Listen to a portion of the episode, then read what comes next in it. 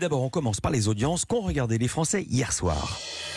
c'est TF1 qui est en première position avec Balthazar, 5,2 millions de téléspectateurs, soit 25,2% pardon, du public pour la série portée par Thomas Sisley. Hein. c'est stable par rapport à la semaine dernière. Derrière, on retrouve euh, France 3 avec le téléfilm Les Brumes du souvenir, 2,7 millions de téléspectateurs, euh, soit 13,8% de part d'audience. Un bon score, hein. c'était pourtant euh, une rediffusion. Enfin, France 2 clôture ce podium avec envoyé spécial 1,7 million de téléspectateurs et 8,9% de part d'audience pour le magazine qui proposait notamment une enquête sur les écologistes radicaux. Hein. on vous en parlait hier ici même sur Europe 1 et puis euh, tiens un petit coup d'œil hein, sur les audiences d'Access Prime Time avec l'émission Samedi d'en rire sur France 3 qui enregistre en ce moment de bonnes performances. 952 hein. 000 téléspectateurs hier pour notre camarade Jean-Luc Lemoine que évidemment vous retrouverez juste après 10 heures sur Europe 1. La veille le programme avait euh, dépassé le million de téléspectateurs spectateurs hein, et c'est plus que les programmes qui étaient euh, jusqu'alors diffusés